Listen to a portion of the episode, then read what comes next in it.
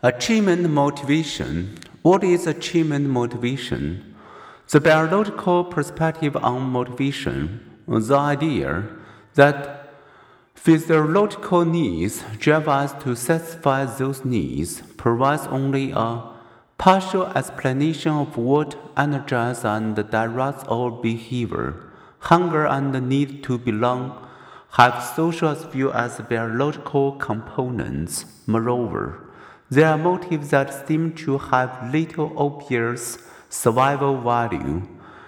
Billionaires may be motivated to make ever more money, movie stars to become ever more famous, politicians to achieve ever more power, daredevils to seek ever greater thrills. Such motives seem not to diminish when they are fight.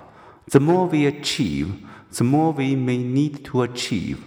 Think of someone you know who strives to succeed by excelling at any task where evaluation is possible.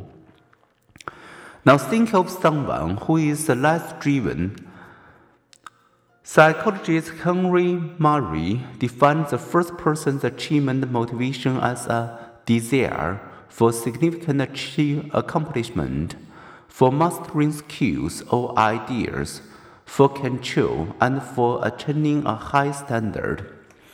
Thanks to their persistence and eagerness for challenge, people with high achievement motivation to achieve more.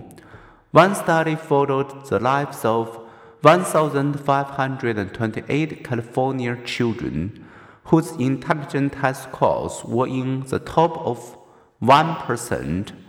40 years later, when researchers compared those who were most and least successful professionally, they found a motivational difference.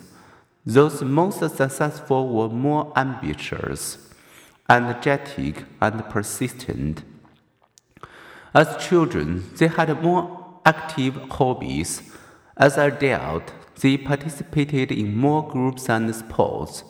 Gifted children are able learners.